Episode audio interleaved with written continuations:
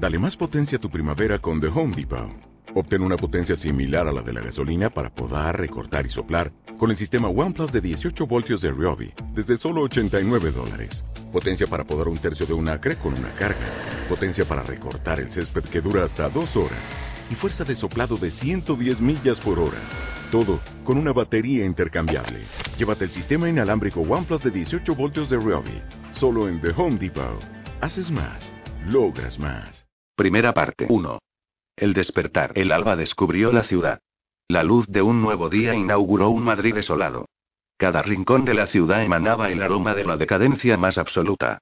Todas y cada una de las calles, que en otro tiempo fueron dominio del hombre, eran ahora propiedad de las malas hierbas. Las abundantes lluvias de la primavera cubrieron las grietas del suelo de un verdor incongruente. El cemento y el acero cedieron su hegemonía sin protestar. La naturaleza lo invadió todo en unos pocos meses y, llegado el verano, el asfalto y las aceras se convirtieron en jardines abandonados recorridos por paseantes espectrales. Los primeros rayos de sol llegaron a los ojos entornados del infectado y lo despertaron del todo. Sus pupilas se adaptaron a la luz y su extraño cerebro tomó el control. Empezó a caminar movido por un instinto tan antiguo como el propio hombre, el de alimentarse, aunque apenas lo necesitaba. Su metabolismo era tan eficaz que podía pasar largos períodos de tiempo sin comer ni beber, aprovechando hasta la más mínima partícula de comida ingerida en una digestión eterna que no dejaba residuos. Su corazón, parado durante la noche, comenzaba a bombear una sangre compuesta por células extremadamente especializadas, a razón de cinco pulsaciones por minuto. Todo él era una máquina perfecta de sostenibilidad, un organismo evolucionado exclusivamente para sobrevivir. Sin conciencia, tan solo unas pocas sinapsis conectaban sus neuronas para informar a su cuerpo de un mensaje recurrente que se resumía en un objetivo. Acabar con todos los humanos. Cientos de miles de estos nuevos seres comenzaron a moverse por las calles. Ajenos los unos a los otros trazaban su propio camino en el asfalto anaranjado por la luz del amanecer. Buscaban saciar un hambre incontrolable y completar su propósito. Aquella mañana, sin embargo, sería distinta a otras. Un pequeño grupo de infectados detuvo su deambular errático casi al tiempo, luego acompasó su paso en una misma dirección sin un motivo aparente, un hecho que no había ocurrido nunca excepto cuando una presa se cruzaba en su camino. A lo largo del día otros muchos hicieron lo mismo. Algo estaba cambiando en su mermado cerebro de reptil. Una mejora necesaria para conseguir su objetivo se desarrollaba en sus escasas circunvoluciones. Su pituitaría recibía retazos de olores que antes su mente no sabía interpretar. Al caer la noche miles de infectados caminaban juntos con un arrastrar de pies hipnótico. En macabra procesión y en distintas direcciones, abandonaban la ciudad. 2. La cosecha. A las 8 de la mañana la actividad en el castillo era frenética. Después de muchos meses de espera, Andrés, el ingeniero agrónomo, y Sergio, el enólogo, por fin habían determinado que era tiempo de cosechar. El agua abundante, suministrada por el embalse a través de la bomba y conducida por los más de 200 metros de manguera, unida a una primavera de temperaturas altas, habían conjugado el milagro. Desde el adarve de la barbacana aprecio perfectamente el tapiz de colores que componen los tomates rojos, las judías verdes, los pepinos, las matas de patatas, cebollas y ajos, los pimientos y no he dejado ni un solo día de recrearme la vista con el espectáculo, igual que han hecho todos y cada uno de los habitantes de la comunidad del Castillo de los Mendoza. Hemos esperado mucho tiempo, pero por fin ha llegado el momento. Debo decir que tuve mis dudas de que la cosecha saliera adelante, parecía imposible pensar que en un terreno como aquel pudieran brotar semejantes manjares, sin embargo ahí estaban, al alcance de la mano. Julián es el encargado, junto a Anabel, de coordinar la recogida y el posterior almacenamiento, y todos esperan instrucciones para comenzar a hacerlo con el mismo entusiasmo que un niño tendría por probar una bicicleta nueva. Estamos a principios de agosto y el sol calentará de lo lindo en unas horas, sin duda será mejor trabajar con la fresca de la mañana. No ha sido fácil ver de nuevo una sonrisa en el rostro de los habitantes del castillo. Como es normal en una mente inteligente, una vez cubiertas las primeras necesidades de seguridad y alimento, pronto se imponen otras más difíciles de atender, como el amor y la compañía de la familia. La memoria de los seres queridos muertos, o en paradero desconocido, llenan a menudo de lágrimas los ojos de los habitantes de la comunidad. En cualquier momento o lugar un llanto se oía contagiando los corazones de aquellos que lo escuchaban. Eva pasó muy malos ratos recordando a su hermano y torturada por la imagen de su padre infectado, abandonado para siempre en las escaleras de su casa. Aún se despierta por las noches empapada en sudor.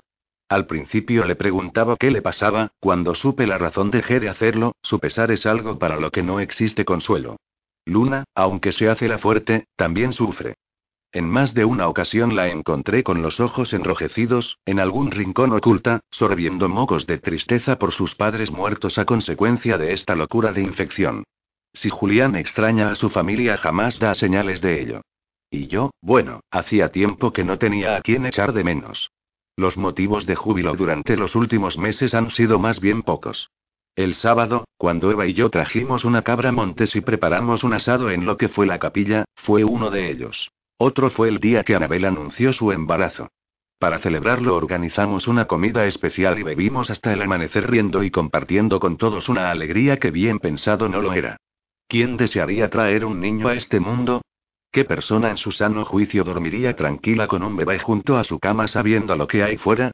El caso es que Julián está loco de contento y Anabel también. Eva, sutilmente, les planteó la posibilidad de poner fin al embarazo, pero ninguno de los dos quiso saber nada del tema. Yo no lo entiendo, aunque tal vez esté equivocado y sea eso lo que necesitemos ahora, algo por lo que luchar además de nuestras propias vidas, una esperanza de futuro. El mes pasado perdimos a Fermín, el dueño de la tienda de electrodomésticos del pueblo. Justo, después del último desastre, no quería ni oír hablar de bajar al pueblo y, con Marcial y Pablo muertos, solo nos quedaban Fina, la cocinera del mesón, y Fermín como guías. Necesitábamos comida y objetos de higiene, también decidimos visitar la papelería, hacernos con libros de texto para los niños y cuadernos y lápices de dibujo para mí, pero lo más importante era conseguir cocinas a gas, televisiones y radios que, sin duda, mantendrían la moral más alta al alimentar la absurda esperanza de encontrar algún día una emisora en la que anunciaran que todo se había acabado. Esto último fue lo que determinó que viniera Fermín. Su tienda de electrodomésticos. El asunto parecía ir bien, teníamos todo cargado en el coche cuando un nuevo descuido desencadenó la tragedia. Fermín se acercó demasiado a una ventana y un infectado lo agarró del pelo. Fue todo muy rápido, no hubo tiempo de avisarle, en un segundo lo atrajo hacia él y le arrancó media cara de un mordisco. No se pudo hacer nada por salvar su vida, los desgarros fueron tremendos y murió ese mismo día en la enfermería. Tampoco habría servido de nada que sobreviviera, ya estaba muerto en el mismo instante en que ese monstruo le clavó sus dientes infectos. Nadie más ha llegado al castillo, por lo tanto ahora somos uno menos. A menudo hago recuento y me entretengo enumerando los miembros de la comunidad. Ahora mismo, asomado al huerto, los puedo ver a todos. Lucas, el bombero, fuerte y templado como el acero. Carmen, la madre de Marcos, la profesora oficial, aunque todos aportamos nuestro granito de arena para educar a los niños. Justo, el guía del castillo, un anciano vital y entusiasta que nos alegra el día con solo verlo deambular por él como un gnomo de cuento. Miguel, el veterinario, un buen tipo, de mucha ayuda en la enfermería, pero con quien no contaría en un combate. Anabel, una Barbie con neuronas forjadas en los puestos intermedios de una multinacional, no me hubiera gustado tenerla de jefa. Fina, la cocinera, una gordita de mediana edad, bonachona, capaz de hacer un guiso con suelas de zapatos. Paco y Rafa, dos comerciales metidos en años que andan por ahí siempre con las escopetas terciadas, pero a los que no he visto disparar un solo tiro, sospecho que últimamente están un poco picados compitiendo por los favores de Carmen, suerte a los tres. Antonio, el albañil, ¿qué puedo decir de él? Un fenómeno de las habilidades manuales, un talento que, antes de la pandemia, se desperdiciaba cada día en la cola del paro, un ejemplo de lo estúpidos e injustos que llegamos a ser. Andrés, ingeniero agrónomo taciturno y enfermizo que junto a Sergio, el enólogo, han conseguido recrear el milagro de la agricultura. Vicente, conductor de autobuses, lloraba mucho las primeras semanas por su mujer y sus hijos muertos, pero ahora busca setas por la noche con Graciela, una ama de casa de buen ver que llegó sola en coche después de ir abandonando en la carretera, uno a uno, a todos los miembros de su familia, incluida la abuela, la vida sigue. Valerio, el delineante, que con Jessica, la estudiante de periodismo, serán la nueva pareja oficial de la comunidad. Ramiro, empleado de banca que estaba a punto de conseguir una jubilación anticipada con 55 años y que ya nunca podrá disfrutar de su dorado retiro, no es fácil encontrarle una ocupación en que sea útil aquí. Ruth, una peluquera fundamental para todos, siempre y cuando la controles y no dejes hacerte en el pelo lo que le sale del instinto claro, con look alternativo, tatuajes, piercing rastas anduvo detrás de Julián, pero en vista de los acontecimientos redirigió sus esfuerzos hacia Yago, ejecutivo que habla cinco idiomas, estirado como no he visto y de modales tan refinados que le pega a lo mismo que a un santo dos pistolas. Raquel, ama de casa atractiva y de carácter fuerte, capaz de hacer cualquier cosa, un valor desaprovechado entre fogones y pañales que ahora, en el caos, brilla como un diamante, es el oscuro objeto de deseo de la mayoría de los hombres, pero ella está más interesada en entrenarse en el manejo de las armas y en aprender a luchar que en flirtear, quizás sea su manera de plantarle cara a su tragedia interna. Luna, por supuesto, la hija que todo padre querría tener, si hay futuro espero compartirlo con ella. Julián, un gran tipo con quien nunca hubiera salido de cena antes de todo esto, otro ejemplo de la cantidad de prejuicios con los que nos movíamos antes, sin embargo, en este momento, cuando están nuestras pelotas en juego, elegimos mejor las compañías, y a él lo quiero siempre a mi lado, sin duda. Además, junto con Eva, y yo mismo, ¿por qué no decirlo? Julián es un pilar fundamental para la supervivencia de la comunidad. Eva, bueno, diría que bendigo esta maldita infección porque gracias a ella la pude conocer, pero claro, sería una burrada, mejor me callo y no hablo más. Y eso es todo, total. 24 habitantes en el castillo de los Mendoza y uno por llegar. Ah. Y Rosita, la vaca lechera, algunas gallinas y un par de pollos. Como familia está de sobra, para repoblar el mundo va a ser complicado. No ha venido nadie más, nosotros fuimos los últimos. Colocamos carteles en las desviaciones de la carretera de Colmenar y en todos los accesos cercanos, pero no hubo suerte. Si hay más supervivientes, o bien no se desplazan o si lo hacen, no pasan por aquí. Aún así no perdemos la esperanza. Hemos estado tentados de acercarnos a Madrid para echar un vistazo, pero los riesgos son demasiados y la verdad es que de momento preferimos esperar.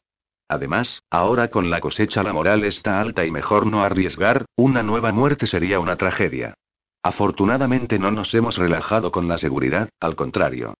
A partir de la muerte de Pablo a manos de Marcial se decidió, por unanimidad, aceptar mi propuesta de mantenernos de guardia a las 24 horas del día. Desde entonces dos personas armadas y con linternas en las horas de oscuridad, recorren el adarve de la barbacana en turnos de tres horas. Todos estamos de acuerdo en que con esta medida dormimos más tranquilos. Los infectados siguen sin aparecer, esperemos que nunca lo hagan, preferiríamos ver una columna de blindados precedidos de una banda de música. De ilusiones también se vive. En el castillo siempre hay cosas que hacer, es bueno mantenerse ocupados, y para los momentos de relax tenemos a Antonio. Es un albañil fuera de serie, aunque como monologuista es todavía mejor. Con un ingenio inagotable, hace de las horas posteriores a las cenas un espectáculo digno del mejor café teatro. Al final consigue contagiarnos su entusiasmo y simpatía, logrando que olvidemos por un rato que somos náufragos en un océano lleno de tiburones. Estoy de guardia junto a Jessica. Siento envidia por no poder estar en la recogida y compartir ese momento. Viendo a todos trajinar entre las matas de hortalizas, bajo el sol, llenando las bolsas con tomates, judías y patatas como quien recoge pepitas de oro, entre risas y bromas, pienso que al menos algo estamos haciendo bien. Volver a lo que realmente es importante pocas veces se consigue, y es una satisfacción comprobar que lo has logrado. Eva levanta la cabeza y me mira, lleva un pañuelo que deja entrever su intenso pelo negro. No veo sus preciosos ojos verdes ahora entornados. Me tira un beso con la mano. Hago que lo recojo al vuelo y me lo llevo a los labios. Soy absurdamente feliz en este nuevo mundo. 3. La salud del cobarde. Hoy salí con Vicente y Andrés a pescar lucios y carpas a eso de las 12. Fue idea del primero el buscar unas cañas en la ferretería del pueblo y aprovechar las posibilidades que nos brindaba el embalse de Santillana. Hacía tanto tiempo que nadie pescaba que el asunto era coser y cantar. No había vez que no se capturaran entre seis o siete piezas de más de cinco kilos, una vez cogieron un lucio que pasaba de los diez. No entiendo de pesca, pero el antiguo conductor de autobuses es un artista del Seral y nos está enseñando a unos cuantos. Así es que yo, además de vigilar, amplío mis conocimientos en técnicas de pesca, y ciertos términos ya no son un misterio para mí. Ahora entiendo cuando dice, carpas a fondo y a la inglesa, con maíz o boilies, y lucios a cucharilla o crankbaits. Fina prepara el pescado de maravilla, esta noche cenaremos de lujo. Eso será después de que entremos en el cuartel. Hace un par de días nos decidimos a buscar más armas en el cuartel de la Guardia Civil que está junto a la M608, frente al campo de fútbol, unos metros más allá de la gasolinera. Lo habíamos ido retrasando debido a que en su interior se encuentran seis mocetones muy alterados. Tenemos armas y munición, pero quizá no las suficientes si las cosas se ponen feas. Además de una caja de granadas, la calibre 50 del blindado, las dos pistolas de Eva, los tres subfusiles y la Franchi de Julián, disponemos de cuatro escopetas de caza de dos cañones. Ah. Y el revólver Smith Wesson de Luna. Munición para las escopetas tenemos bastante, pero para el resto de las armas andamos justos, por ese motivo hemos organizado para esta tarde el asalto a la comisaría. Iré con Eva, Lucas y Raquel, que se estrenará en esto de matar infectados. La mayoría no confía en las cualidades que pueda tener una antigua ama de casa, la ven mejor ocupada en labores domésticas o de intendencia dentro del castillo. Yo no estoy de acuerdo, y Eva opina lo mismo, Raquel nos inspira confianza, creemos que tendrá temple y coraje en el combate, aunque habrá que comprobarlo. Eso es algo que no terminan de entender los habitantes de la comunidad, el hecho de que ya no somos pacíficos ciudadanos, sino supervivientes en un mundo donde saber manejar un arma y luchar puede significar la diferencia entre vivir o morir. Aparte de Paco y Rafa nadie más que nosotros sabe disparar, y eso puede llegar a ser un problema, sobre todo cuando no muestran ningún interés por aprender. Hay opiniones en contra en la comunidad. La mayoría no entiende para qué necesitamos más armas si hace meses que no vemos un infectado, excepto los del pueblo que están dentro de sus casas. Noto cómo el miedo, en silencio, va contagiando a todos. Las muertes de Marcial, Pablo y más recientemente de Fermín, y el saber que un mordisco de un infectado, por pequeño que sea, significa la muerte, están consiguiendo que los habitantes de la comunidad eviten las salidas del recinto y, por supuesto, las misiones de abastecimiento.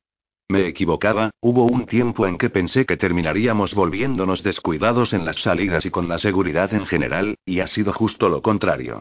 Aún sin un enemigo visible, poco a poco, los habitantes de la comunidad van renunciando al mundo que les pertenece. Mientras me quede sangre en las venas me niego a que sea así. Volvimos al castillo a la hora de comer cargados con dos hermosos lucios y tres carpas impresionantes, Fina estaba loca de contenta, las cocinaré al horno para cenar, nos dijo con una media sonrisa que generó dos hoyuelos muy profundos en sus gordos mofletes. Después de comer se puso a jarrear, una cortina intensa de agua nubló el paisaje. Decidimos dejar el asalto al cuartel para el día siguiente. Estuve esperando a que dejara de llover para entrenar con la bastarda, mi espada medieval a dos manos que tantas veces me sacó de apuros. Cuando llegó el calor tuve que quitarme el forro polar que me ponía debajo de la cota de malla y sustituirlo por un chaleco militar. Aún así a veces es asfixiante, pero no estoy dispuesto a renunciar a la protección de ese entramado de anillos de acero antimordiscos. En el adarve montaban guardia Sergio y Ruth. Fue la peluquera la que me avisó. Venían por la carretera. Eran cuatro y por su andar, en un principio, los confundí con humanos. Al mirar con los prismáticos confirmé lo que más temía, eran infectados. Estarían a unos 200 metros de nosotros y caminaban por la carretera uno detrás de otro. Su andar no era el típico de los infectados, pero tampoco era humano del todo. Diría que se explicaba como una mezcla extraña entre el vacile de un rapero y el trote inconfundible de un gran felino. ¿Son infectados? Me preguntó Ruth. Sí contesté mientras observaba desde la almena, entre dos merlones. Baja el tono de voz y no te muevas. ¿Qué hacemos? Quiso saber inquieta, con el arma temblando en sus manos. Esperar, seguro que pasan de largo, le respondí sin creerme del todo lo que le decía. Avisa a todos que no hagan ruido, y que metan la vaca en el castillo, rápido. Ruth bajó de la barbacana hasta la liza por la escalera de madera que habíamos colocado, y desapareció por el zaguán como perseguida por el diablo. Sergio caminaba por la esquina noreste, le hice señas con la mano y se acercó hasta mí. ¿Los has visto? Me instó un poco alterado. Puse mis dedos sobre sus labios antes de que hablara y su voz sonó mermada. Son infectados.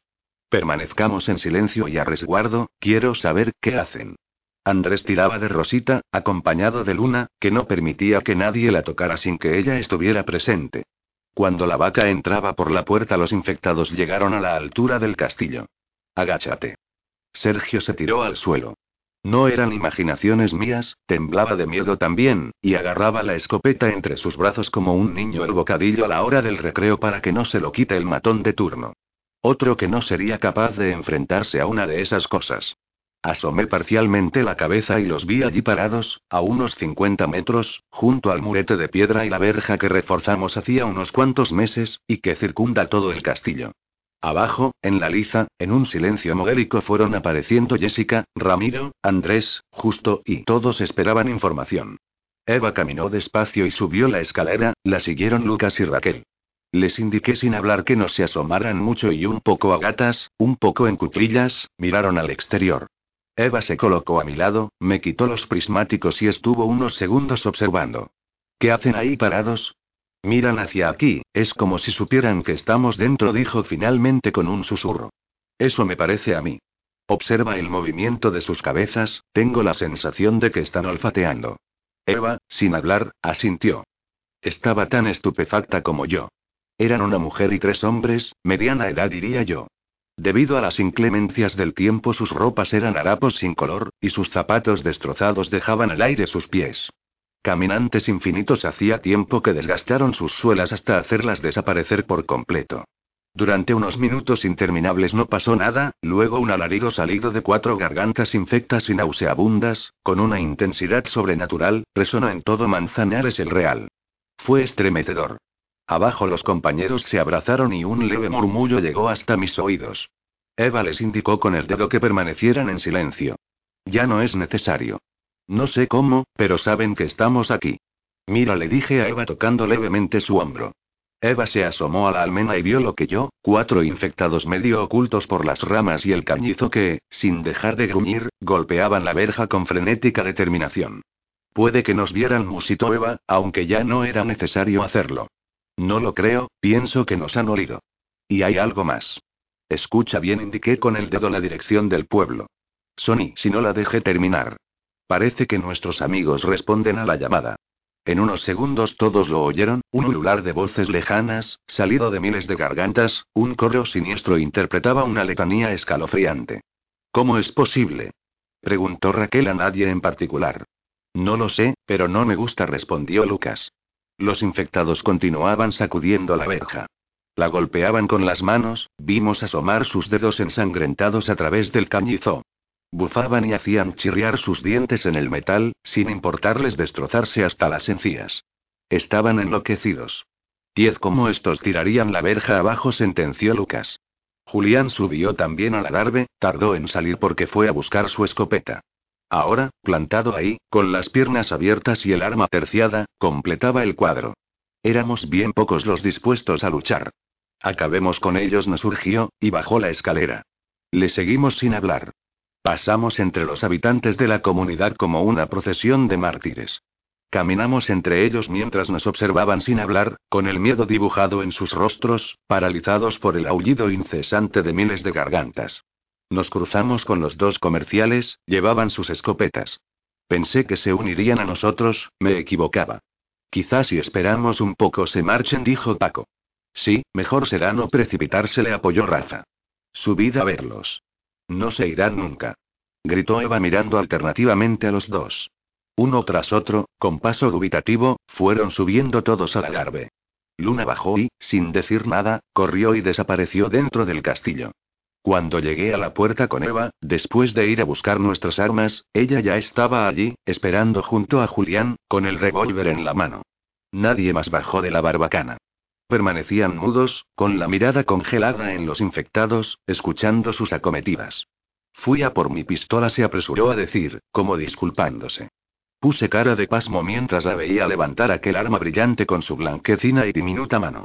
Voy con vosotros, prosiguió poniendo cara de mala. Olé tú. Jaleó Julián. Espera, princesa, tú no vas a ningún sitio corte por lo sano. Carlos, quizá tenga razón y no dejé continuar a Eva, la tomé por el brazo y la separé unos metros de luna. ¿Qué quieres decir? Me apresuré a preguntarle.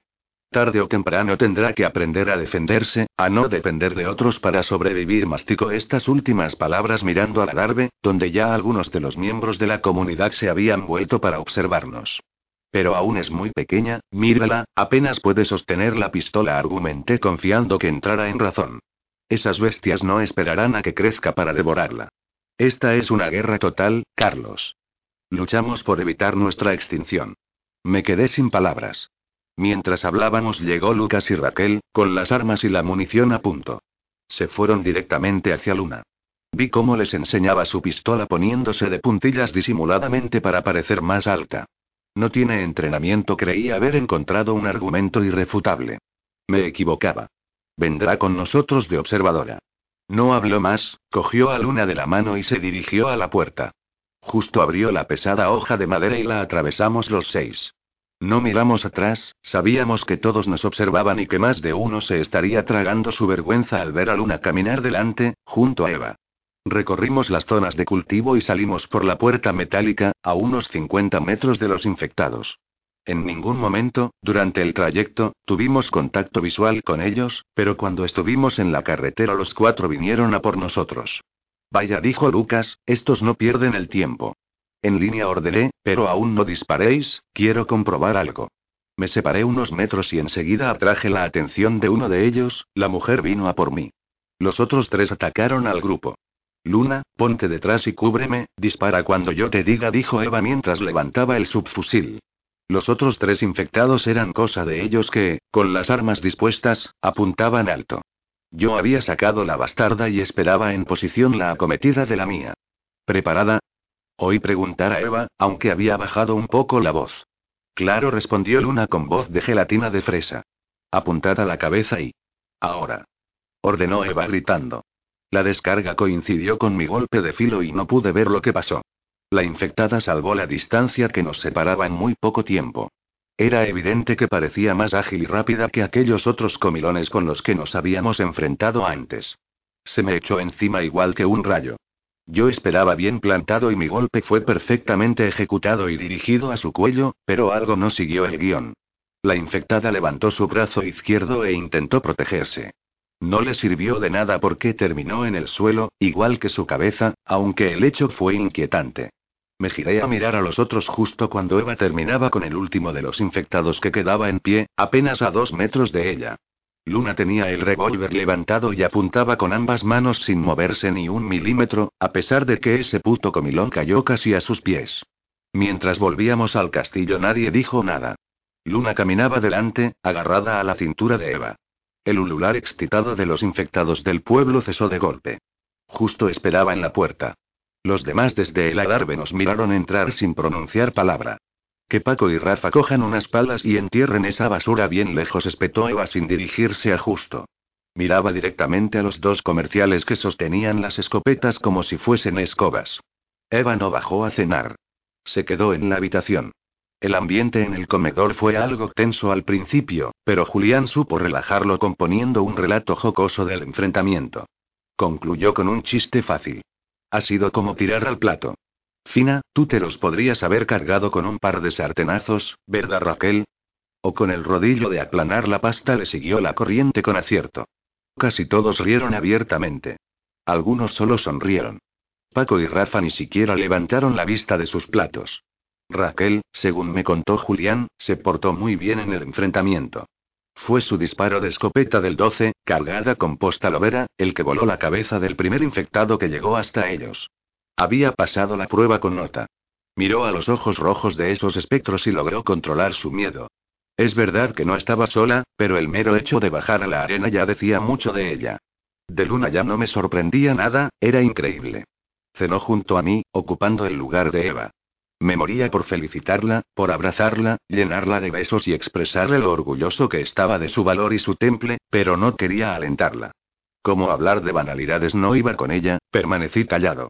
Ella también calló, hasta el postre. ¿Estás enfadado? Me preguntó mientras se llevaba un trozo de melocotón en almíbar a la boca. Claro que no, preciosa, ¿por qué iba a estar enfadado contigo? No conmigo, con Eva. Tampoco. Lo que pasa es que me importas demasiado y no soportaría que te pasara nada. ¿Crees que a Eva no le importó? Esa pequeña niña era un diablo con las palabras. Has corrido un riesgo innecesario. Creo que aún no era el momento de que te enfrentaras a infectados. Entiendo. Por un instante pensé que había quedado en tablas. No fue así. Luna terminó el postre y se limpió con la servilleta, me dio un abrazo, me plantó un beso sonoro en la mejilla y se levantó de la silla. Me voy a dormir. Mañana Eva me va a enseñar a disparar bien, hoy no acerté ni un tiro, hizo una pausa, como si recordara algo. Y por la tarde espero que me entrenes tú con la espada. Desapareció por la puerta andando a saltitos como un pájaro. Y ahí me quedé yo, con un palmo de narices. Encontré a Eva leyendo en la cama, a la luz de un candil de queroseno. No levantó la vista del libro. Me desvestí y me recosté a su lado. Toma, te he traído un poco de tortilla, está exquisita, le ofrecí el plato sin acercárselo demasiado. Hizo caso omiso a mi ofrecimiento. Pasó una página mojándose el dedo antes y un cosquilleo atravesó mi nuca. Fuiste un poco dura con Paco y Rafa. En la cena han estado como tumbas, le solté neutro, en tono informativo. Que se jodan. Respondió como un resorte y pasó otra hoja. No recuerdo quién dijo. Un cobarde es una persona en la que el instinto de conservación aún funciona con normalidad. Yo seguía con el plato en la mano citando a Ambrose Bierce. Esos dos mamones son muy valientes disparando a patos, pero cuando se trata de bichos y masco sus palabras, se cagan en los pantalones y dejan que otros se la jueguen por ellos. Además, yo no tengo la culpa de que una niña de 12 años les haya dado una lección. Tenía razón, pero había que solucionar el asunto y relajar la tensión, por el bien de la comunidad. Cada uno aporta lo mejor que tiene, según sus cualidades. Todos son importantes aquí. Antonio, por ejemplo, no es capaz de coger un arma, pero es insustituible. ¿Y qué me dices de Fina? Sin sus dotes de cocinera esto sería un desastre. Y Sergio o Andresi, vale, no sigas, ya te copio, se volvió y me miró por primera vez. ¿Entiendes lo que te quiero decir? Claro. Mañana hablaré con ese par de gallinas y haré como si aquí no hubiera pasado nada, ¿estás contento? Susurró sin apartar sus ojos de mí. Lo había entendido. Sí. Pero luego tú les vas a quitar sus armas y se las vas a dar a alguien que los tenga bien puestos. Destínalos a algún cometido apropiado a sus cualidades. Bueno, lo había entendido a medias.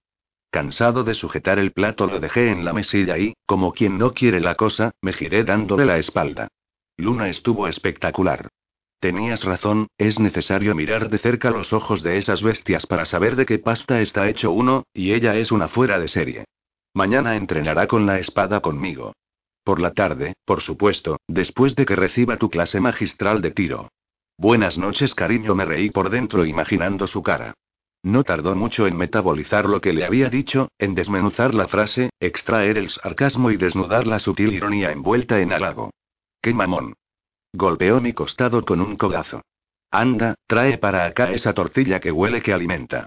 No quise comentarle lo que me rondaba por la cabeza. Lo dejaría para el día siguiente, cuando estuviera también Julián, Lucas y Raquel. Entonces hablaríamos de los nuevos infectados.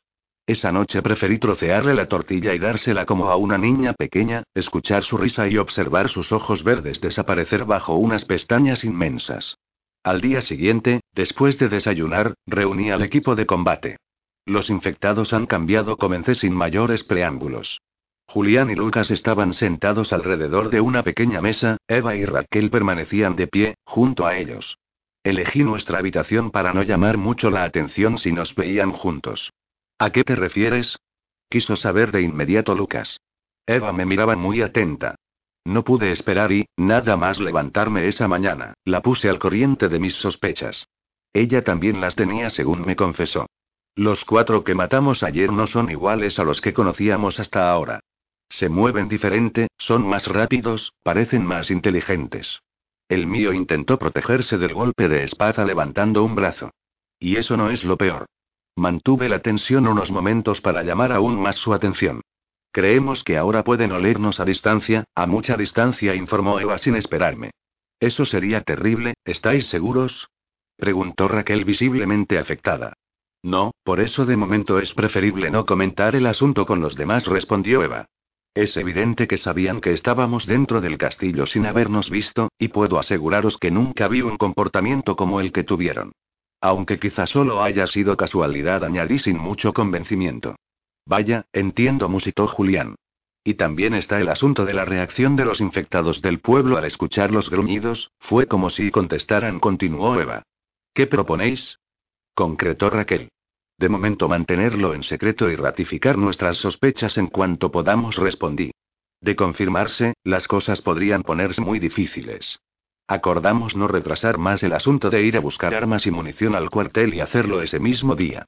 Ni Julián ni Raquel vendrían con nosotros, decidimos no estar todos juntos a no ser que fuese necesario, y esa vez les tocaba a ellos quedarse en el castillo.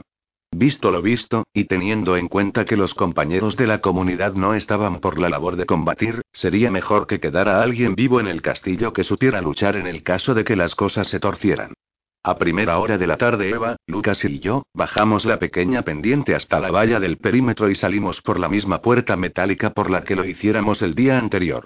El sol calentaba de lo lindo y las chicharras machos llamaban a las hembras haciendo vibrar sus membranas quitinosas produciendo su hipnótico chirriar. Las manchas de sangre de la carretera nos recordaron el enfrentamiento pasado. Paco y Raza enterraron los cuerpos de los infectados muertos. Esa tarde habría que enterrar más cadáveres, esperaba que no fuesen los nuestros. Decidimos no correr riesgos y además de las armas habituales llevamos algunas granadas. El cuartel era un edificio de ladrillo rojo de una planta, con cubierta de teja negra, rodeado por un muro de piedra y barrotes de hierro. Al aparcamiento se accedía por una puerta metálica que estaba cerrada. Saltamos el muro y, con precaución extrema, nos acercamos. No hicimos ningún ruido, sin embargo, unos golpes tremendos comenzaron a retumbar antes de que llegáramos a la puerta. Nos miramos en silencio. Se confirmaban nuestras sospechas, su olfato se había agudizado extraordinariamente. Los cristales de las ventanas eran antibalas y hacían imposible acabar con los infectados a través de ellos. Eva colocó una granada en la puerta, sujeta con cinta americana, nos indicó que saliéramos de allí, luego tiró de la anilla y como un rayo se puso a cubierto a nuestro lado. No vimos la detonación, ocultos detrás del muro, pero el ruido fue ensordecedor y una lluvia de fragmentos de vidrio y metal voló por encima de nuestras cabezas. Eva fue la primera en asomarse, a continuación los demás. La puerta estaba reventada, una hoja había desaparecido y la otra colgaba de una bisagra. Por unos segundos del interior solo salió uno. De pronto, de la oscuridad, surgió un infectado sin un brazo y destrozado por la metralla, le siguió otro con parte de la cara colgando y una herida en la pierna que dejaba al descubierto el hueso del fémur. Tres más, aparentemente intactos, empujaron a los dos primeros, más lentos, y se lanzaron hacia nosotros. Protegidos por el muro, al otro lado de la reja de hierro, fue sencillo acabar con ellos volándoles la cabeza de un disparo a distancia. Solo hay cinco, dije observando los cadáveres en el suelo. ¿Qué? intervino Lucas recargando su escopeta. Justo me dijo que en el cuartel se quedaron seis. Un sargento y cinco números. Quizá al sexto se lo comieran estos otros o se largara, resolvió Eva. También puede que esté en alguna habitación encerrado y se lance sobre nosotros en cuanto entremos, manifesté algo irritado. Es posible, iremos con cuidado, resolvió Eva y saltó de nuevo el muro sin esperarnos. El interior olía a pólvora quemada y a podredumbre. Parecía que una panda de adolescentes colgados, con baits de béisbol, se hubieran divertido una noche destrozándolo todo. Caminamos en formación de cuña, con Lucas en el vértice por llevar el arma más potente. La luz que entraba por las ventanas era suficiente para ver y no tuvimos que encender las linternas. En los cuartos que encontramos cerrados mostramos especial atención. Primero golpeábamos repetidamente y si no escuchábamos nada reventábamos la cerradura. Registramos todo el cuartel sin encontrar nada ni a nadie, hasta que llegamos a una puerta en la que ponía armería. Bingo. Dijo Lucas. Era gris, metálica, y estaba llena de abolladuras y restos de sangre seca. Lucas accionó el pomo, la puerta no se abrió. El bombero, un metro noventa de puro músculo, golpeó con el hombro y profirió un grito de dolor. No seas bestia, le recriminó Eva, déjame a mí. Lucas se apartó y Eva se agachó a observar la cerradura. No tardó mucho en levantarse soltando un suspiro. Es una cerradura de seguridad, habrá que volar la puerta. Sacó otra granada de la pequeña mochila que llevaba. Poneos a cubierto detrás de una pared y tapaos bien los oídos, aquí dentro el ruido va a ser mucho mayor. Y vaya si lo fue. No había escuchado nada más brutal en toda mi vida. Me tembló todo el cuerpo y, a pesar de tener los dedos introducidos en mis orejas, la detonación zarandeó mi cerebro como un sonajero. Tardamos en poder ver los resultados. Cuando se disipó la nube de polvo pudimos confirmar que la granada no había sido suficiente. Aunque la deflagración hizo un agujero en el metal y desprendió parte del revestimiento de la pared y del techo, la puerta se mantenía en su sitio. Joder, va a hacer falta otra granada, sentenció Eva, y sacó otro de esos artefactos infernales de la mochila. Espera. Voy fuera. Otra explosión como la anterior y tengo que aprender a leer los labios. Cuando el eco de la segunda detonación se apagó volví a entrar. Esta vez la puerta se había combado tanto que, con un par de patadas de Lucas, se terminó de abrir. El interior estaba oscuro, pero la nariz no necesita ver, el intenso olor a putrefacción nos puso alerta. De nuevo Lucas fue delante, una descarga de postas a corta distancia pararía a un toro, le diera donde le diera. Eva enfocó su linterna y recorrió un cuarto de mediano tamaño abarrotado de estanterías y armarios metálicos. En la zona más alejada, en una esquina, había una mesa y, apoyado contra la pared, alguien sentado. Sobrepuestos a la impresión inicial, nos acercamos bajando las armas. La habitación estaba vacía. Aquel pobre infeliz se encerró en el lugar más seguro, pensando que una puerta infranqueable le protegería mientras esperaba una ayuda que nunca llegó. Se había volado la cabeza hacía mucho tiempo y su cuerpo momificado, gracias a la falta de humedad y la temperatura estable, dormía el sueño eterno. Rodeado de armas y prefirió matarse antes que luchar, comentó Lucas rascándose la cabeza. Carlos, explícale a Lucas eso del cobarde y su instinto de conservación en perfecto funcionamiento, me apremió Eva señalando a la monia del rincón con el agujero de bala en la cabeza. ¿El qué? preguntó Lucas. Nada, que hay quien dice que los cobardes mueren con mejor aspecto, respondí mirando a Eva, que sonrió. Pero parece que en este caso no se ha cumplido. Lucas frunció el ceño y calló. Era difícil entender nuestro pequeño juego particular de tira y afloja. Bueno, vamos a ver qué encontramos por aquí, resolvió práctico, y nos pusimos manos a la obra. Usamos los walkies que nos llevamos del hospital para informar a Julián y pedirle que nos ayudaran a llevar las armas al castillo y deshacernos de los cuerpos. A los diez minutos aparecieron Valerio, Paco y Rafa, con unas bolsas grandes y un par de palas. No es necesario enterrar los cuerpos, sacad gasolina de alguno de estos coches, señaló Eva el parking del cuartel y quemadlos. Paco y Rafa se miraron, Valerio no tenía por qué entender lo que ellos tomaron como una concesión por parte de Eva. Yo me alegré de que las cosas se fueran arreglando.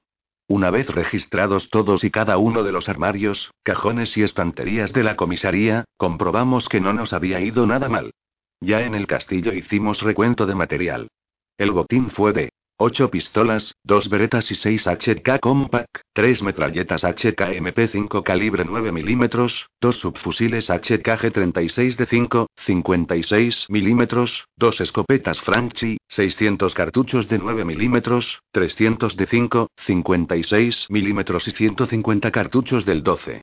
También nos llevamos cuatro chalecos antibalas, esposas, ropa, calzado, cinturones, cartucheras y, por supuesto, los dos Nissan 4X4 que tuvimos que arrancar con cables de batería. Sus radios nos podrían ser de mucha utilidad en un futuro. Comida no había, pero sí una caja de botellas de Ribera del Duero, reserva del 2000, que animaría la próxima fiesta en el castillo, sin duda. La semana posterior al asalto a la comisaría estuvo marcada por la rutina. Eva dedicó unas horas al día a entrenar a Luna en el manejo de las armas, y yo cumplí con lo prometido y también la entrené en los misterios del combate medieval. Luna se hizo con una espada corta, sin afilar, que cogió de una armadura, y cada tarde componíamos unas coreografías en la liza dignas de ser colgadas en YouTube edición Apocalipsis. Tenía muchas cosas en la cabeza que proponer a la comunidad, pero en vista de que la moral estaba algo baja preferí no echar más leña al fuego y esperar a que se asentaran un poco las conciencias. Eva estuvo de acuerdo, al igual que el resto del equipo de combate. A Julián se lo llevaban los demonios cuando veía que teníamos más armas que combatientes, cosa que Eva también soportaba muy mal. Yo, sin embargo, prefiero mil veces rodearme de gente en la que confiar, que aventurarme por ahí con cualquiera que te deje tirado o te agujere el culo presa del pánico a la primera de cambio. Luna recorre a diario el dial de la emisora en busca de alguien al otro lado, pero aún no ha habido suerte. Me niego a pensar que la comunidad esté formada por los últimos vestigios de la raza humana, aunque cada día tenga menos esperanzas de encontrar supervivientes. Además, me temo que con el nuevo tipo de infectado, los pocos humanos que estén escondidos lo van a tener mucho más difícil. Estoy algo inquieto. Pienso constantemente en la seguridad. Tengo que hablar con todos de ello, es fundamental no retrasarlo más. 4.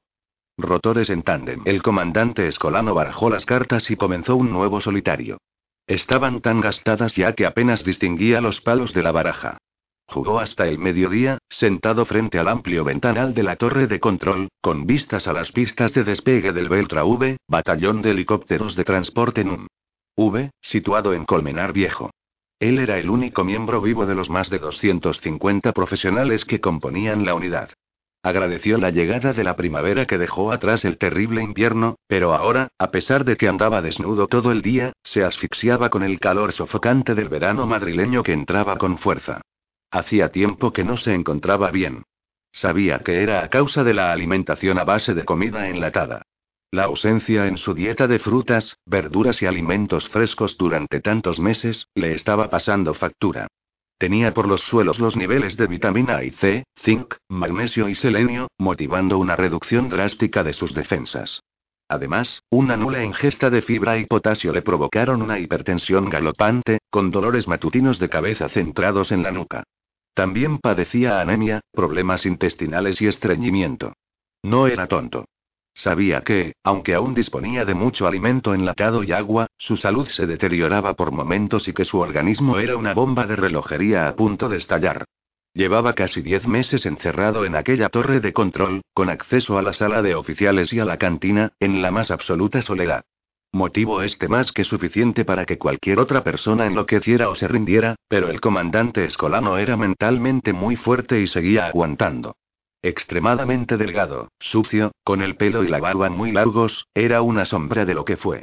El mejor piloto de helicópteros del cuartel, número uno de su promoción, un apuesto oficial de 32 años, inteligente, competente, buen compañero y con un fino sentido del humor. Pocas horas después de que se declarara la pandemia se le ordenó salir en una misión muy delicada. Recoger a la familia real y trasladarla a un lugar secreto en las Islas Baleares. El punto exacto ya se lo indicarían en su momento. Para ello montaron depósitos de combustible adicionales y municionaron las tres ametralladoras M60 del CH-47 Chinook. Un enorme helicóptero bimotor de transporte de carga pesada, con rotores en tándem y una velocidad punta de 315 km por hora, capaz de completar el trayecto en algo más de 5 horas a velocidad de crucero. Pero nunca se realizó dicha misión. Cuando aterrizó en el helipuerto del Palacio de la Zarzuela no encontró a nadie esperando para ser recogido. Sospechando lo peor, no apagó los motores y ordenó a los tres tiradores de las ametralladoras que fueran a ver qué pasaba mientras él aguardaba con los ojos muy abiertos. A pesar del tremendo ruido de los dos rotores, escuchó disparos y ráfagas continuadas de armas automáticas. Minutos después vio volver corriendo a uno solo de sus hombres, con la cara desencajada y salpicaduras de sangre. Gracias a que mantuvo el aparato en marcha pudo despegar con rapidez y evitar la horda de más de 30 infectados que se les venía encima. Entre los que corrían pudo distinguir la egregia figura del rey a la cabeza, seguido de su renqueante padre. Durante el trayecto de vuelta al cuartel, el soldado superviviente le relató la pesadilla que encontraron al entrar en el palacio, y cómo fueron atacados y devorados por infectados enloquecidos. Él mismo sufrió un mordisco en el cuello y murió desangrado antes de llegar a la base. Aterrizó en mitad de la pista y, sin perder tiempo, se dispuso a informar a su superior de lo acontecido. Pero todo lo que encontró fue locura y sangre por todas partes. Y allí quedó el helicóptero Chinook. Y allí continuaba esperando, proyectando una sombra inmensa bajo el sol de agosto.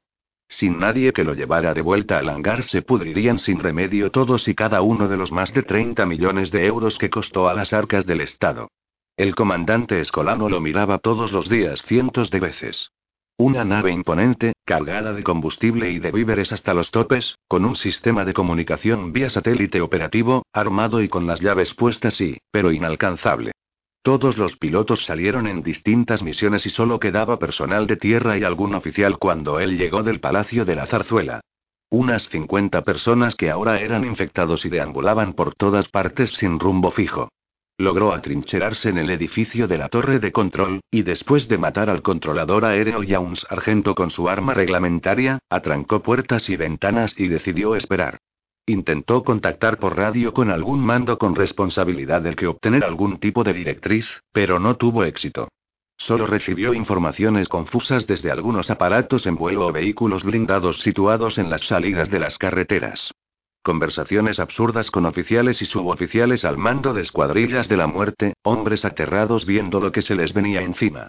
Luego se cortó la electricidad y todo quedó en silencio. Desde entonces solo escucha el sonido de su conciencia desesperada dándole la réplica a su yo superviviente, diálogos interiores sobre la necesidad de obligarse a continuar viviendo o abandonarse a una muerte liberadora. Asomado al amplio ventanal, desnudo, mugriento y barbado, igual que una anacoreta del apocalipsis, el comandante escolano pierde la mirada en la lejanía y ahoga un grito de desesperación. 5. Plan B. Julián fue el último en llegar. Aproveché que Eva y Raquel tenían guardia en las murallas y, después de cenar, reuní al equipo de combate. Lucas ya estaba en la garita noreste, esperando. Parecía nervioso. Bueno, ya estamos todos. ¿Qué era eso tan importante que tenías que decirnos? Se apresuró a decir Julián sin saludar siquiera. Espera, Luna también viene, replicó Eva. ¿La niña? murmuró Lucas. Yo tampoco contaba con ella, fue cosa de Eva. Encendí un cigarrillo y me asomé a la noche sin hablar, hasta que apareció Luna, subiendo las escaleras de piedra, vestida toda de negro, con su pelo rubio recogido en una coleta. Caminó despacio hasta nosotros, su andar era distinto. Forzaba una madurez anticipada, jugaba a ser mayor. Saludó con la mano y se colocó junto a Eva. Lo que tenía que deciros es bien sencillo. Debemos pensar a dónde irnos. Buscar un lugar más seguro que este. Y tenemos que hacerlo, ya lo solté a bocajarro. El efecto fue como el de un mazazo.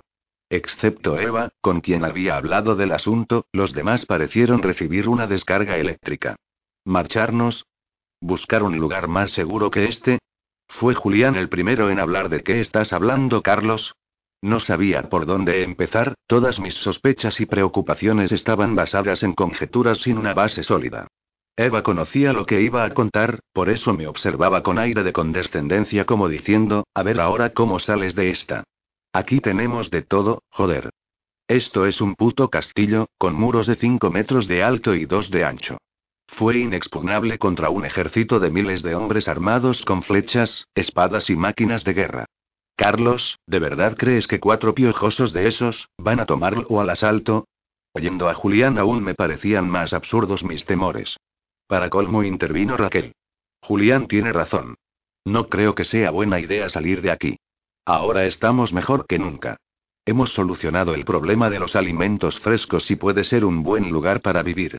Nadie querrá marcharse cuando terminó de hablar. Miró a Lucas buscando también su apoyo, y este no se hizo esperar. Vamos, Carlos, no hay nada mejor que el castillo, dijo abriendo mucho los brazos y girando en redondo. Temía que me iba a encontrar con esto, y estaba con el equipo de combate. ¿Qué opinaría entonces el resto de la comunidad? Estaba bloqueado, ¿qué es lo que le pasa a uno cuando pretende argumentar sobre algo que te sale de las tripas y no de la cabeza? Eva continuaba mirándome sin decir nada, sabía que ella estaba de acuerdo conmigo, que sus tripas y las mías sentían lo mismo, pero eso no mejoraría mi retórica. Deja que Carlos se explique, intervino Luna adelantándose un poco. Su vocecilla me dio alas. Esperad, no digo que nos marchemos ahora. Solo digo que tenemos que pensar una opción mejor y, cuando la tengamos, nos larguemos. Sé que aquí estamos muy bien, no soy gilipollas. También yo he llegado a olvidarme de la devastación que ha provocado esta pandemia viviendo aquí. Hemos estado relativamente tranquilos durante mucho tiempo, y entiendo que no podamos evitar pensar que podría ser un lugar definitivo donde poder establecerse y, no sé, formar una familia. Miré a Julián. Es difícil de explicarlo, pero presiento que esto va a cambiar pronto. No me jodas, Carlos, después de todo lo que hemos pasado juntos no me digas que te ha entrado el canguelo por esos cuatro infectados del otro día, dijo Julián dándome una palmada en la espalda, como se haría con el colega que se quiere ir a dormir en medio de una fiesta de camisetas mojadas. Esos infectados eran distintos a cuantos nos hemos enfrentado, añadí. ¿A qué te refieres? intervino Raquel. Parecía que había llamado su atención. Lucas también se agitó y estiró un poco el cuello en mi dirección. No suelen a distancia, a mucha distancia, y son más inteligentes. No tanto como para dejar de venir directos a un rifle que les apunta, pero sí para intentar protegerse de un golpe de espada. Yo diría que ahora están al nivel de un perro. Uf, menudo nivel. Julián estaba negativo, era evidente. Además está el asunto de la comunicación. Cuando gritaron, todos los infectados del pueblo contestaron. Es algo que nunca habíamos visto de momento había soltado los hechos. Esperé. ¿Cuál es tu teoría? preguntó Raquel anticipándose con inteligencia. Eva me echó una mano y yo se lo agradecí. Carlos y yo pensamos que el virus sigue mutando y produciendo cambios en el cuerpo. incorporando mejoras, haciendo más capaz al nuevo ser, más rápido, más listo, mejor cazador y, sobre todo, más eficaz para acabar con su enemigo natural. Eva soltó la bomba sin pestañear. Lucas formuló la pregunta que todos pensaban. ¿Qué enemigo natural? Luna se abrazó a Eva, sabía la respuesta sin duda. Nosotros continué. Pensamos que ese organismo infeccioso se especializa para aniquilar humanos. Somos la especie rival, en definitiva concluí una teoría de saldo. Por la cara que pusieron Lucas y Raquel parecía que al menos habíamos sembrado la duda en sus cabezas. Julián era más duro de pelar. Creo que el esperar un hijo hacía que pensara con una mente más racional, viendo nuestros atrevidos argumentos como lo que eran. Meras especulaciones sin ninguna base. Insuficientes como para que alguien, con dos dedos de frente, decidiera arriesgarse por ellos y abandonar su confortable vida en un lugar seguro. ¿Y todo eso decís que lo está haciendo un puto bicho que hay que ver con un microscopio electrónico? Me vas a tener que pasar uno de esos cigarros que fumas, Carlos, dijo Julián con una sarcástica sonrisa. Ese bicho, como tú lo llamas, es el virus más letal que existe de largo. Es tan antiguo como el hombre, probablemente mucho más. Desconocemos qué contiene el material genético que inserta en nuestras células, que puede llegar a hacer de nosotros. Eva intentó convencerlos con argumentos más consistentes, pero fue Luna la que definitivamente lo consiguió. Yo no veo problema en tener un plan B en caso de que haga falta. ¿Qué puede haber de malo en pensar en otro lugar a donde poder marcharnos y en el que estar más seguros? Yo estoy aquí genial, aunque no sé. Cuando era más pequeña pensaba que no podía existir nada mejor que Ana Montana hasta que descubrí True Luna se soltó de Eva y agarró a Julián de la mano. Él la miró igual que haría alguien al escuchar ladrar a un perro de escayola, luego se agachó y le dio un sonoro beso. Hay que joderse. Dijo finalmente mientras se incorporaba. Por mí, vale. Pensamos algo, un lugar cojonudo, y lo tenemos ahí por si acaso, pero de largarnos ahora nada de nada, ok. Lucas y Raquel asintieron de inmediato, creo que ellos ya estaban convencidos antes de que hablara Luna. Iba a hablar cuando Eva se me adelantó, presintió que si yo continuaba íbamos a estar discutiendo toda la noche. Bien, entonces todos de acuerdo. Será mejor que de momento no comentemos nada de nuestras sospechas a los demás. Desde luego será mejor no divulgar las teorías del doctor y la doctora Canguele apostilló Julián Socarrón. A Eva le sentó mal a tenor de su expresión. ¿Alguna cosa más? Continuó sin hacer caso a su mirada flamígera. Tenía en la cabeza una lista de ideas para mejorar nuestra seguridad y las iba tachando mentalmente cada vez que realizábamos una. Lucas y Julián aprendieron a conducir el blindado durante la primavera, algo que consideraba absolutamente necesario para no depender de Eva siempre. Yo no quise, donde estuviera ella estaría yo. Hacíamos guardias en el adarve de la barbacana. Ahora teníamos más armas y unos vehículos junto a la iglesia de Nuestra Señora de las Nieves, pero aún faltaban algunas cosas que consideraban necesarias. A ver qué tal las recibían. Me gustaría mantener encendidas durante las noches unas fogatas en un par de puntos del agarbe. Podríamos utilizar los trípodes de bronce que hay en la sala del infantado. Sería una forma de ser vistos de lejos y desde el aire, una manera de ampliar las posibilidades de localizarnos. También nos verán los infectados, apostilló Julián, algo con lo que ya contaba. Parecía claro que ahora eran capaces de olernos antes de vernos, pero no continué con ese argumento. En su lugar no aporté ninguno. Sí, es un riesgo que tendremos que correr y continué con la lista. Últimamente hemos descuidado el mantenimiento de los vehículos que tenemos en la iglesia. Creo necesario arrancarlos todos los días y caminar unos kilómetros con ellos, además de ampliar la cantidad de víveres e incluir algunas armas y munición y, sobre todo, semillas de todo tipo. Hice una pausa, no hubo preguntas. Continué. Por último, creo imprescindible reforzar la puerta de madera con puntales y disponer de cócteles molotov preparados, tanto en el túnel de escape como en el adarve. Sobre esto sí hubo objeciones. Y claro, fue Julián. Creo que el manual del perfecto asediado incluía aceite caliente y piedras gordas para tirar desde arriba. Todos lo miramos sin hablar. Él entendió. Vale, era broma. Me parece un poco exagerado, pero estoy de acuerdo. Mañana me encargaré de organizarlo todo con Anabel. Los molotovs los pondremos en las esquinas, dentro de baúles de madera para resguardarlos del sol, y le encargaré a Vicente que mantenga los vehículos a punto. Del blindado me ocupo yo. Eva me miró durante una centésima de segundo, tiempo suficiente para que captara la satisfacción en sus ojos. Bueno, pues entonces todo arreglado, dijo Lucas. Yo creo que si toda la comunidad pensara en algún lugar mejor y más seguro que este castillo, tendríamos más posibilidades de dar con él, intervino Raquel con una idea milenaria. Cuatro ojos ven mejor que dos. Tenía toda la razón. De acuerdo. Planteemos la idea de una manera sutil, a ver qué se nos ocurre. Del resto mejor no hablar. Eva parecía satisfecha y yo aún más. Si todos estamos de acuerdo, cada mochuelo a su olivo, sentenció Julián. Me quedé con Eva un rato, acompañándola en su guardia. Apoyado en el muro de granito apuré el placer de su compañía en silencio. 6. Cena de negocios. Julián encontró a Anabel despierta, de pie, junto a la ventana abierta. La vela apenas iluminaba la habitación. Se acercó lentamente y la abrazó por detrás, entrelazando sus manos en torno a su cintura ensanchada por el embarazo de cuatro meses. Enterró la cara en su cuello y la besó dulcemente, ella se estremeció. Os he visto en la muralla. ¿De qué hablabais? Carlos quería darnos algunas directrices de seguridad, nada importante contestó Julián sin retirar los labios de su carne. Mientes muy mal, y lo sabes. Dime, ¿algo va mal? Julián aflojó su abrazo y la miró de frente, luego le plantó un beso en los labios y se lo contó todo. Anabel escuchó sin intervenir, esperó a que terminara de hablar. No pareció impresionada. ¿Y tú qué piensas de todo eso? Preguntó finalmente. No sé qué pensar. Aquí estamos bien, pero quizá tenga razón. Anabel se retiró de la ventana y, cogido de la mano, condujo a Julián hasta la cama. Túmbate a mi lado. Julián obedeció y Anabel apoyó la cabeza en su pecho. Él le acarició el pelo y maldijo no poder ver su cara. Ella había buscado la oscuridad adrede. Quiero contarte una cosa. Me pasó hace cuatro años. No me importa tu pasado, se apresuró a decir Julián. A mí sí, escucha. Acababa de ascender a directora de departamento en la empresa y llevaba las inversiones de los clientes más importantes.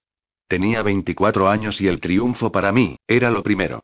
Por fin destacaba entre los demás, era el mando intermedio más joven y además mujer, estaba exultante. Una mañana me llamó mi jefe a su despacho. Me comunicó que esa misma tarde vendría un constructor extremadamente rico que quería comprobar cómo trabajábamos y, en caso de que le pareciera bien, dejar en nuestras manos la gestión de todas sus inversiones. Quería que lo convenciera. Si lo conseguía representaría varios millones en comisiones y un prestigio en el sector que traería nuevos clientes poderosos. Era una responsabilidad y una oportunidad única. Acepté sin dudarlo. Anabel calló unos instantes y Julián notó cómo tomaba aire. Luego prosiguió. Quedamos para cenar en un restaurante insultantemente caro, con música muy suave y luz tenue. Enseguida me di cuenta de que el tipo era un cerdo. No me fue difícil imaginar por qué mi jefe me había elegido. Sin duda conocía las debilidades de aquel tipo y pesaron más mis tetas que mi talento. Pero ya no había remedio, yo estaba allí y debía obtener su firma. Dejé que me regalara el oído, me cogiera la mano y soporté estoicamente su insoportable flirteo. En unas horas todo habría pasado, era trabajo, nada más. Eso pensé, me equivoqué. Julián se revolvió inquieto y dejó de acariciar su pelo. Presagiaba un mal desenlace. Después de cenar me llevó a tomar una copa cerca del restaurante y otra en su hotel. Eso fue lo último que recuerdo. A la mañana siguiente me desperté en su habitación, en su cama, desnuda.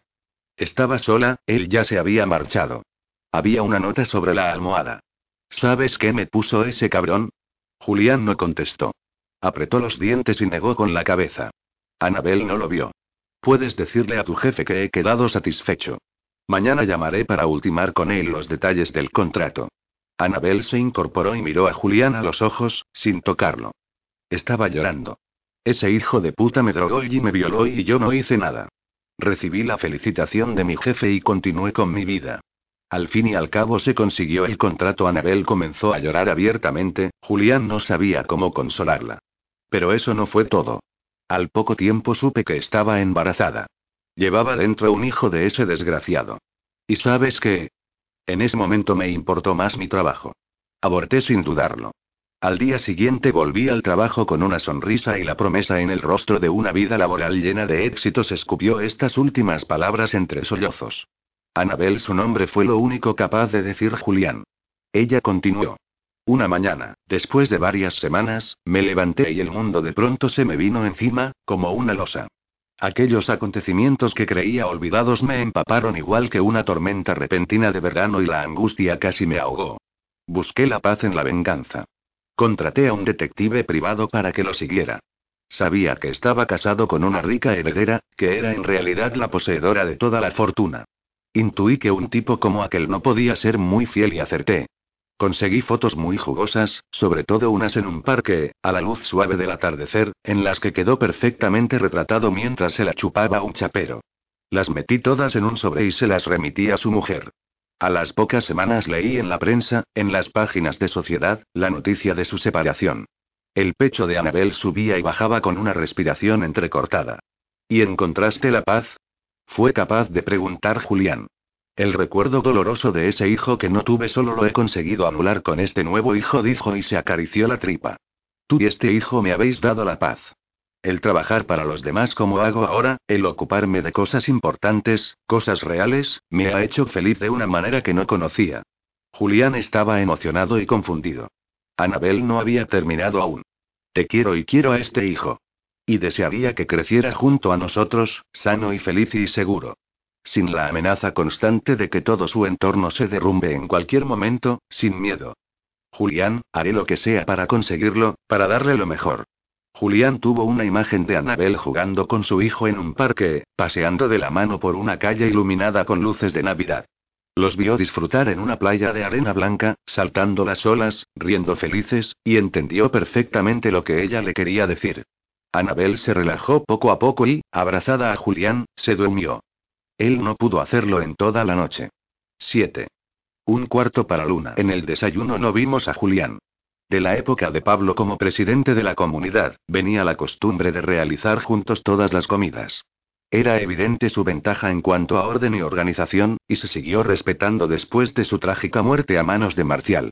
A excepción de las personas que estuvieran de guardia, o casos especiales, todos nos reuníamos alrededor de la inmensa mesa de la sala santillana a la hora del desayuno, la comida y la cena. Pero aquella mañana, sin embargo, aunque estaba libre de servicio, la silla de Julián estaba vacía. ¿Julián está bien? Le pregunté a Anabel en mitad de la galería porticada. Esta mañana se levantó temprano, dijo que bajaría a la cocina y comería algo. Según él tenía mucho trabajo que hacer, contestó. Me pareció taciturna. Se apoyó en la balaustrada y se quedó mirando al patio. Eva estaba junto a mí, Luna se marchó nada más desayunar, quería echar de comer a Rosita, la vaca lechera. ¿Te encuentras bien? Pareces cansada, intervino Eva. Sí, muy bien, se giró y acarició su incipiente tripa. Solo estoy un poco preocupada. Julián te contó la conversación de anoche, ¿verdad? Adivinó con facilidad Eva. Sí. Son solo sospechas, nada más intentó tranquilizarla Eva. Querría tener este hijo junto a Julián. Vivir tranquilos y que toda esta mierda terminara. ¿Me puedes asegurar que será así? Respondió neutra, igual que si hablara para ella misma. Claro que no. Lo imaginaba. Julián, aunque me dice lo contrario, piensa lo mismo que tú. No confía demasiado en el futuro, dijo Anabel perdiendo la mirada. Julián es un tío estupendo. Hará cualquier cosa porque todo os vaya bien. Cuidará como nadie de ti y de vuestro hijo. Es un luchador, si hay una posibilidad de futuro él la encontrará. Eva asintió a lo que yo decía. Apoyó una mano en el hombro de Anabel, temblaba ligeramente. Lo se musitó y tomó la mano de Eva. ¿Puedo pedirte algo? Claro, ¿qué necesitas? Se apresuró a preguntar Eva. Quiero saber manejar un arma, que me enseñes a luchar, respondió con voz firme, embarándose. Eva me miró primero a mí, luego a ella. Ganaba tiempo. Pensaba lo que iba a decirle. Seguramente dudaba entre mentirle o decirle la verdad.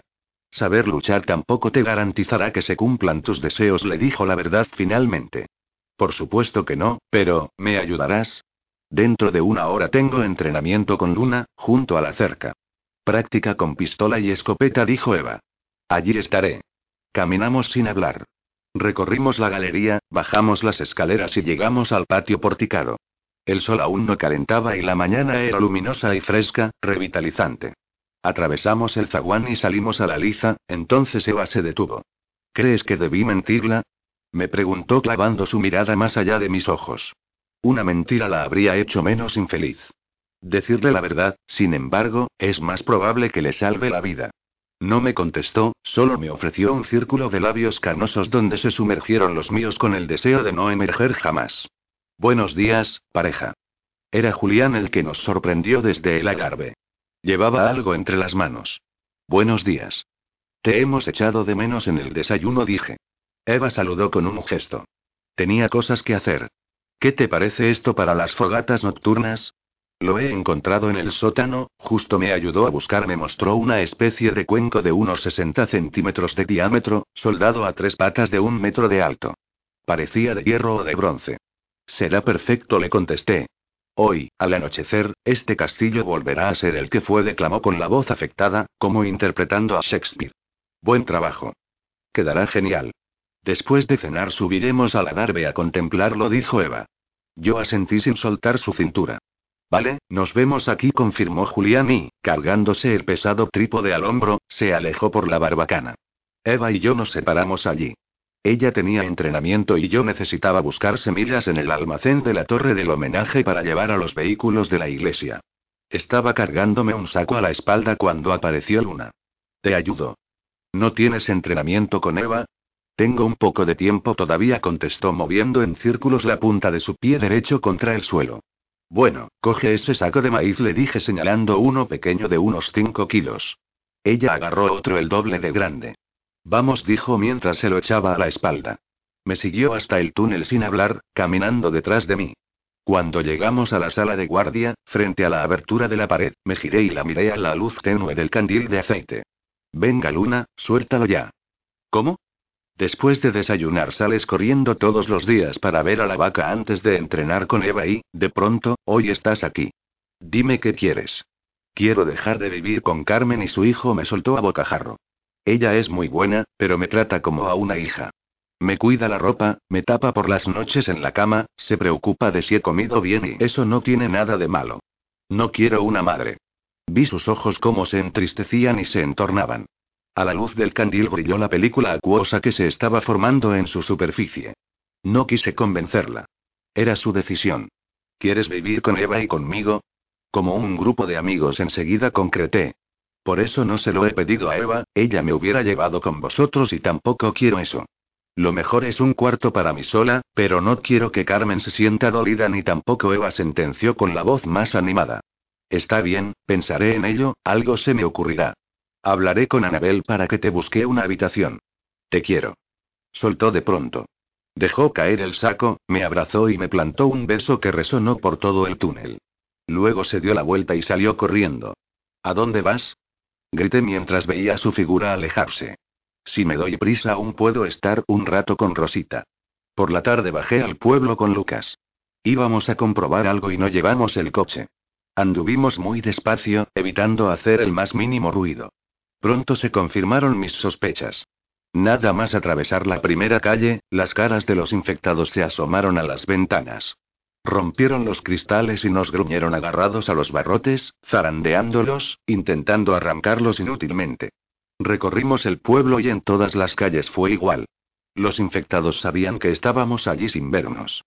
En pocos minutos un coro incesante resonó en todo el pueblo. El walkie sonó. ¿Estáis bien? Desde la garita norte no os veo, pero aquí todos escuchamos el jaleo que están montando esos engendros. Estamos bien, gracias. En unos minutos volvemos, contestó Lucas a Raquel. No encontramos un solo rincón donde nuestra presencia no fuera detectada. Esto es jodido, Carlos se lamentó Lucas. Sí, ahora nos detectan de inmediato y esto puede ponernos las cosas muy difíciles. Mientras estén encerrados no hay problema, dijo sin dejar de mirar a todos lados. Tú lo has dicho, mientras estén encerrados. Aproveché para entrar en la papelería, hacía tiempo que estaba limpia y necesitaba más blocs de dibujo y, sobre todo, un cuaderno cuadriculado que me había pedido Luna. Vamos, Carlos, me apremió Lucas desde la puerta viendo que tardaba en salir. Los aullidos escalofriantes le estaban poniendo nervioso. Cogí mis blocs y elegí una pequeña libreta de pastas negras y hojas azules para Luna. Volvimos al castillo sin decir palabra, jaleados por un público entusiasta de vecinos espectrales. Mis temores estaban confirmados al 100% y ahora toda la comunidad también lo sabía. La cena transcurrió aparentemente como siempre, pero no había que ser muy listo para detectar que algo pasaba. Las conversaciones francas, en tono alto, se mezclaban con cuchicheos y murmullos. Cuando terminamos, Yago se levantó, cogió un vaso y lo golpeó con una cuchara, todos se callaron. Gracias, dijo cuando consiguió un silencio absoluto. Eva me cogió la mano por debajo de la mesa. Querría decirle unas palabras en nombre de la comunidad, prosiguió Yago mientras todos asentían con la cabeza. Estamos al corriente de todo. Conocemos las sospechas que preocupan al equipo de combate y ahora a todos nosotros. Queremos que sepáis que compartimos vuestros temores y sabemos del peligro que estos nuevos infectados pueden suponer para la comunidad. Estamos de acuerdo en mejorar la seguridad y en plantearnos la posibilidad de localizar un lugar más seguro al que poder marcharnos, y deseamos que contéis con nosotros para lo que necesitéis. El asentimiento de todos fue en este caso sonoro. También queremos agradeceros todo lo que habéis hecho por nosotros hasta ahora, y deciros que sin vuestra ayuda y valor no lo hubiéramos conseguido nunca. Gracias. La sala se llenó de aplausos. El equipo de combate nos miramos y finalmente terminamos aplaudiendo también.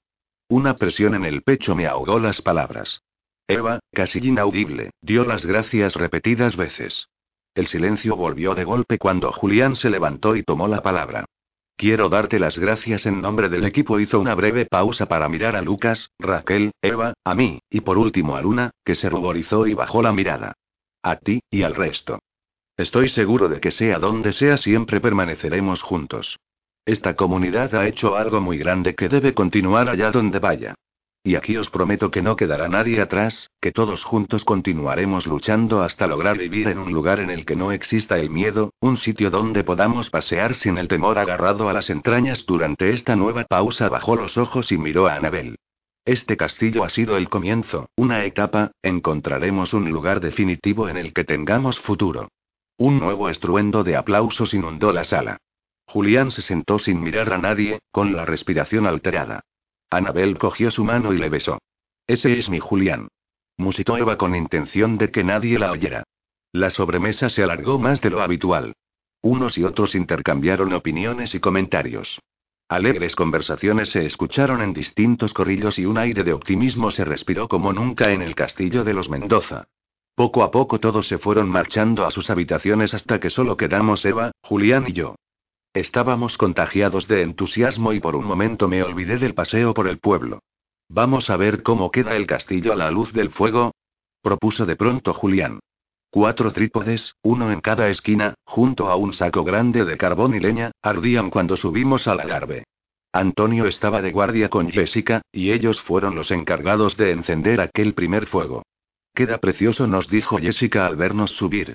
Todos han pasado a verlo antes de irse a dormir. Antonio se acercó al pequeño corro que formamos alrededor del fuego. Los he fijado a la piedra para que no se caigan, dijo orgulloso. Luego me miró y me puso una mano en el hombro. Nos han contado lo que ha pasado después de la cena, lamentamos no haber podido estar. Jessica asintió compartiendo sus palabras.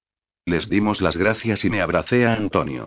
Pasaba muy buenos momentos en el grupo de construcciones y mejoras, y sentía un afecto y una admiración especial por él. ¿Sabéis qué me ha dicho justo? Intervino de pronto Julián reclamando nuestra atención y, sin esperar respuesta, continuó.